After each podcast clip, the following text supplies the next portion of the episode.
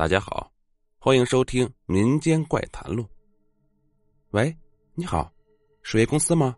请你们送两桶水，地址是平安公寓四零三室。沈佳妮看着放在地板上的空桶，催促道：“希望你们能快一点哦。”好的，我们会尽快送去的。对方匆匆挂掉了电话，沈佳妮伸了伸懒腰，缓缓的躺在了舒适的沙发上。看起电视来。对于她这样一个宅女来说，周末猫在家里是最幸福的事儿了。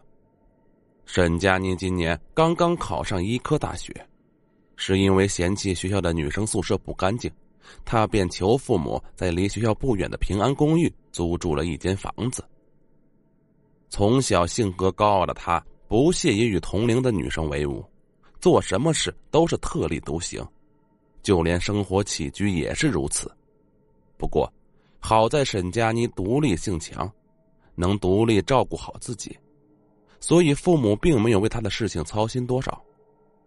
虽然过着平淡的独居生活，但沈佳妮却并不在意自己的孤独。只要有电视、有电脑，就算是一个人住上一辈子，她也心甘情愿。不知不觉，又到了周末。外面天气阴沉沉的，似乎是要下雨的样子。沈佳妮却没有在意这些，反正她今天根本就没有外出计划。虽然早就醒了，但她一直在床上赖到九点多，才极不情愿的爬了起来。简单的吃过早饭后，沈佳妮发现，饮水机的桶已经空空如也，一滴水也没有了。于是。便拨通了水业公司的电话，让他们送水来。之后，他便躺在沙发上，打开笔记本电脑，看起他最喜欢的韩剧来。时间一分一秒的过去了，不知不觉已经到了晌午。沈佳妮感觉有些口渴，而水业公司送水的人还是没有来。于是，他又打通了那个电话：“喂，我说你们什么时候能把水送来呀？”都快渴死了，家里一点饮用水都没有了。哎呀，啊，不好意思，小姐，公司今天很忙，要水的人非常多，呃，可能会晚一些去送，请您稍等好吗？电话那边的人说道。好吧，好吧，请快一点。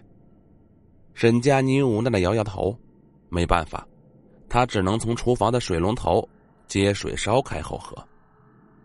自来水烧开后，有股怪怪的味道。沈佳妮喝了一口，就觉得恶心不已。她倒掉了剩下的水，又躺到了沙发上，摆弄起电脑来，希望以此来转移自己的注意力。看了没多久，沈佳妮觉得有些困倦了，她便又闭上眼睛，躺在沙发上睡着了。沈佳妮一觉醒来，天已经完全黑了。外面正在下着大雨，他揉了揉惺忪的眼睛，看了一眼手机，现在已经是晚上八点多了。唉，周末的时间过得总是那么快，一转眼就过去了。沈佳妮叹了口气，准备拉开客厅的灯，但却发现灯泡怎么也不亮，原来是停电了。唉，屋漏偏逢连夜雨呀，没电没水。看来晚饭要泡汤了。送水公司这效率也太差了，都那么久了还没把水送来，看来真得好好投诉一下了。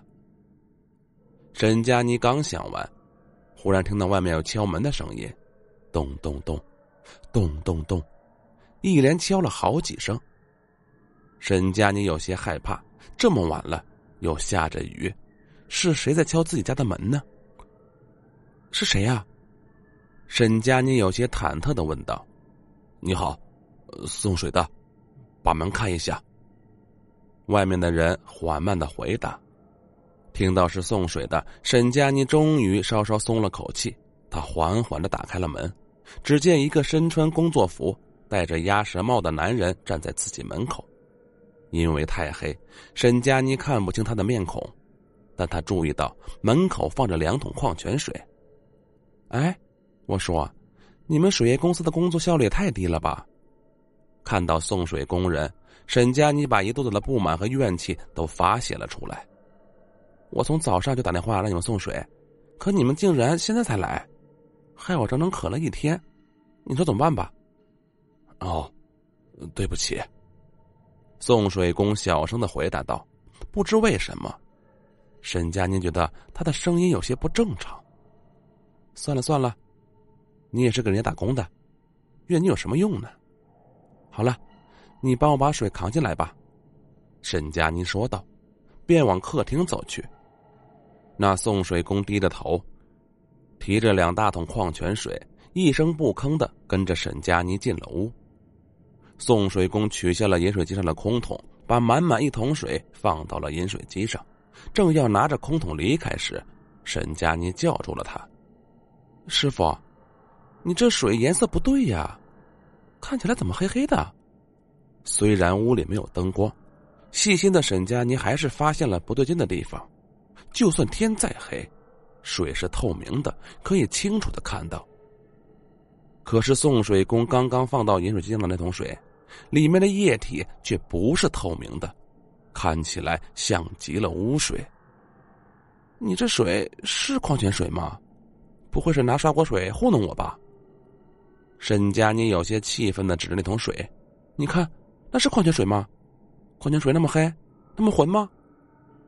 是矿泉水。送水工忽然咧着嘴笑了起来：“你尝尝，不就知道了吗？”好，那我就尝尝，看看你还有什么话要说。沈佳妮从饮水机取下自己的杯子，接了一杯水喝。就在水进入口腔的一刹那，沈佳妮感到一阵恶心，这绝对不是矿泉水。这水散发着浓烈的腥臭味，而且黏糊糊的，似乎有很多杂质在里面。这水的味道，像极他在解剖室里面闻到的那种腥臭味。那是血液的味道。沈佳妮猛地吐出了滑进口腔里的血水，她惊恐的抬起头，发现那个送水工正站在自己对面，冷冷的笑着，笑的那是令人毛骨悚然。他缓缓抬起头，摘下了一直戴在头上的鸭舌帽，一道闪电划过窗棂，在闪电的照耀下，沈佳妮看到。那个送水工满脸都是脓包和血，他的眼睛是黑洞洞的一片，但更可怕的是他没有下颚，血水和脓水正顺着他的空腔里缓缓的流出。小姐，我的水很好喝吧？送水工狞笑着，缓缓的走向了吓得失魂落魄的沈佳妮。不。不要，不要！啊！天空炸响了声声滚雷，很快就将沈佳妮凄厉的叫声淹没了。不久前，我市医学院的一名大一女生在租住的公寓内遇害，死者被掰断下颚，体内血液大量流失，死状异常可怖。但现场并没有留下其他人的痕迹，目前警方还在进一步的调查中。再次提醒各位市民，晚上在家注意好安全。切，有什么好担心的？吓唬人的吧？王涛关掉了收音机，放下了手里的笔杆。他写的小说最后一章即将完成，不出意外的话，明天就可以拿去和出版社审核了。王涛揉了揉疲惫的双眼，抬头看看窗外，外面很黑，雨还是没有要停的意思。哎，算了，睡一会儿再说吧。王涛站起身，正要回卧室时，突然听到客厅传来了敲门的声音。“谁呀？”王涛大声问道。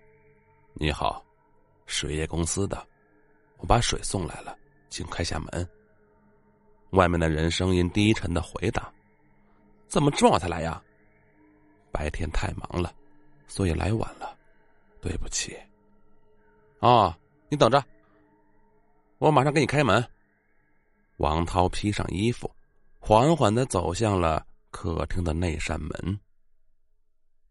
好了，本集故事播讲完毕，我们下集再见。